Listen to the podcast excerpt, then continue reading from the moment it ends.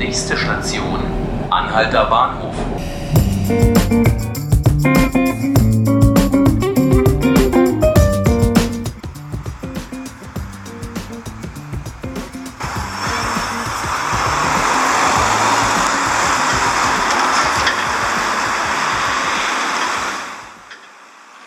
Hallo zu 5 Minuten Berlin, unserem Podcast beim Tagesspiegel.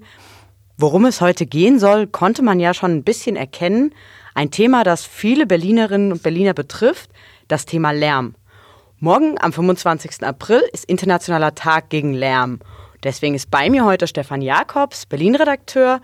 Und mit ihm möchten wir darüber sprechen, welche Wege es denn in Berlin gibt, dass die Stadt etwas leiser werden könnte. Stefan, vielleicht erzählst du uns zuerst mal, wie viele Berliner überhaupt betroffen sind.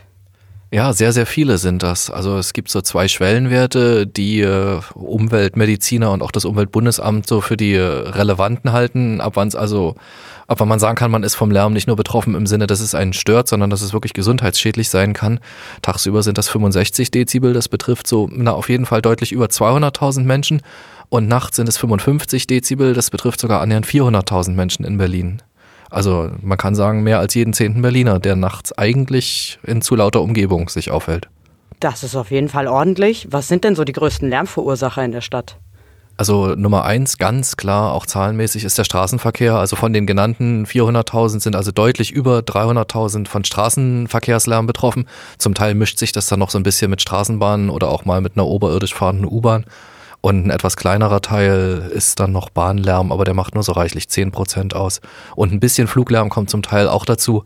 Allerdings in der Nacht Kernzeit ist ja zumindest in Tegel Ruhe und in Schönefeld zumindest nur sehr wenig los.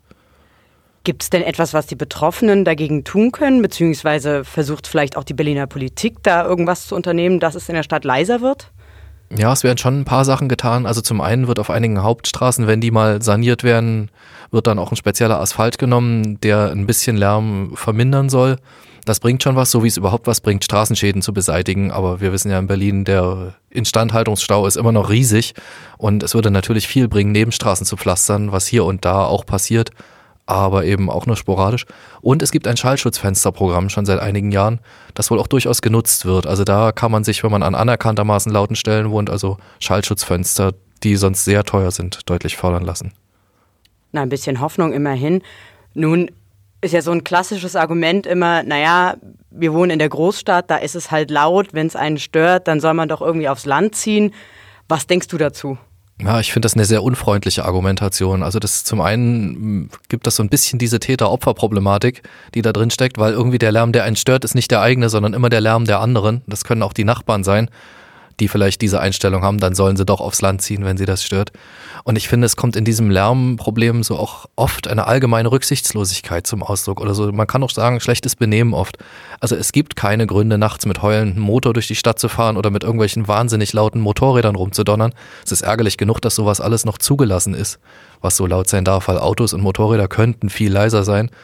Und es gibt auch keinen Grund, ohne Not Türen zu knallen und noch zur Verabschiedung irgendwie bei den Freunden dreimal zu hupen, wenn man dann nachts um eins irgendwie die Autotüren dreimal zugeschlagen hat und dann noch auf der Straße ein bisschen rumgelärmt. Also wenn sich da alle mehr zusammenreißen würden, glaube ich, dann müsste auch niemand aufs Land ziehen. Und zumal von dem Land möchte man ja dann auch irgendwie zur Arbeit kommen.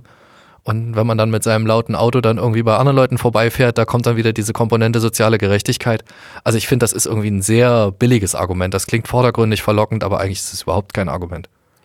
Unser Appell also an alle, ein bisschen mehr Rücksicht nehmen und vor allem nachts versuchen, leise zu sein, damit die Berliner schlafen können. Das waren Stefan Jakobs und Helena Wittlich zum Thema Lärm. Alle unsere Folgen des Podcasts finden Sie auf tagesspiegel.de slash podcast. Feedback nehmen wir gerne unter podcast.tagesspiegel.de entgegen und gerne auch auf den üblichen Kanälen abonnieren wie bei Spotify und iTunes. Zum Schluss gibt es ja noch, jetzt noch ein bisschen Stille. Dankeschön.